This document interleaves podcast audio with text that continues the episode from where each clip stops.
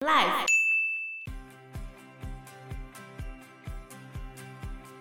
因为他本来其实是要复兴阿修罗族的、啊，结果没想到竟然这个样子。嗯、对，而且有一些故事里面并没有写到他对雪山神女的不敬，有一些说法会说成说，其实他就是为了要黑他，就是你还是要给他加一个不好的地方。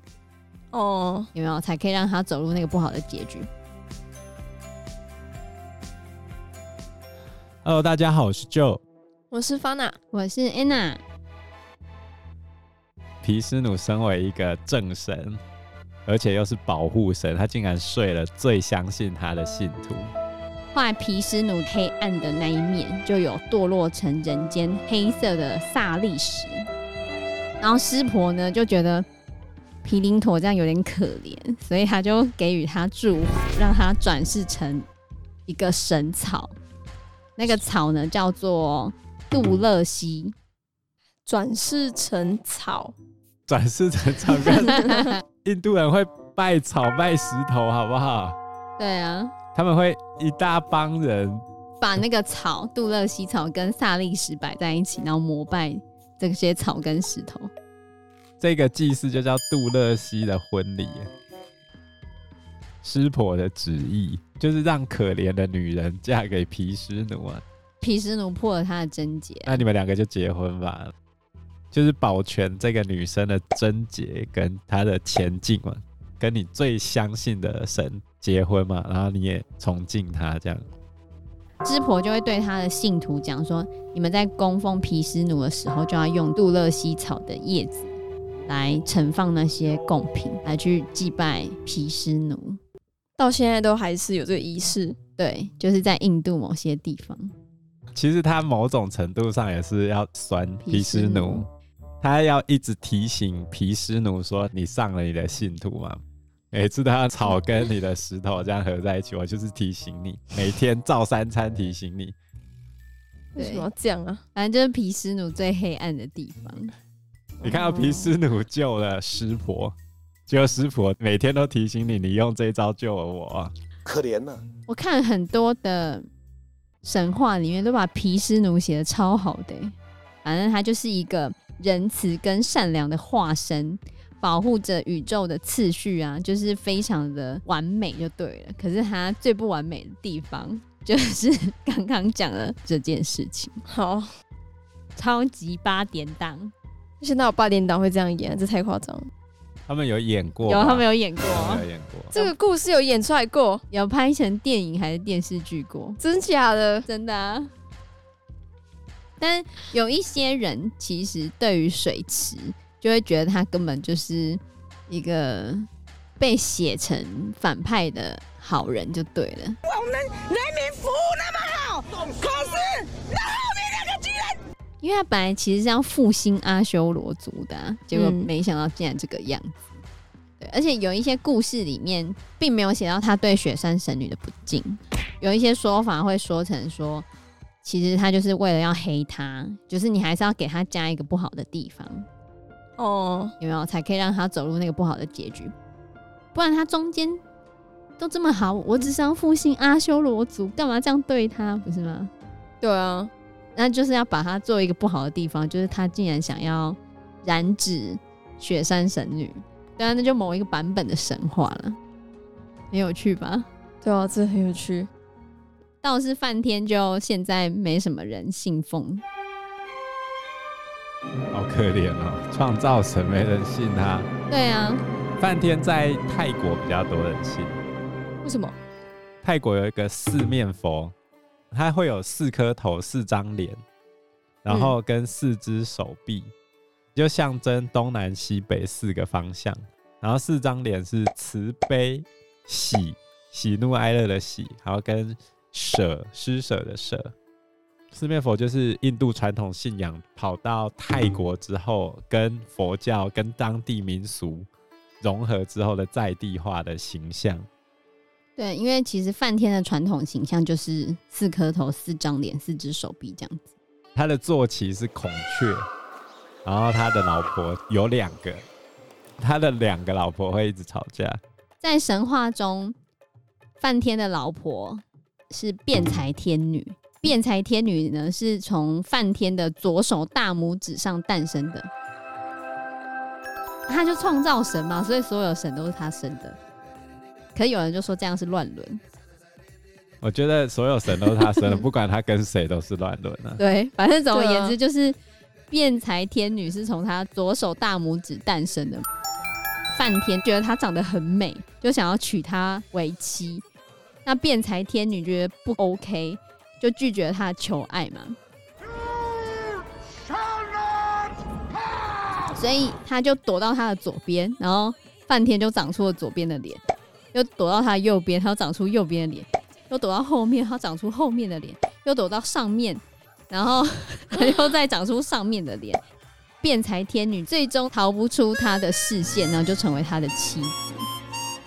后来半天有一次跟师婆吵架，然后湿婆开第三只眼，把他一张脸烧爆。哦，就是原本最上面那张脸。就被烧爆，所以他只剩四张脸，不然本来还有五张。为了全方位无死角看他老婆，所以辩才天女就逃不出他的视线，后来才成为他的妻子啊。所以也被说辩才天女就是梵天性力的化身。什么性力？就是性啊，sex。所以梵天也被认为是淫乱之神，因为他爱上自己的女儿。可是那就是他创造的啊。对，然后有一些传说里面说，其实梵天有两个妻子，一个是辩才天女，一个是财宝天女。然后因为辩才天女是智慧的象征，财宝天女是财富的象征，那他们两个人会一直吵架。所以古印度人就认为，就是因为智慧跟财富不能并存。我觉得有智慧才会有财富啊，但是智慧跟财富不能并存啊。辩才天女就是被视为是智慧跟文学嘛。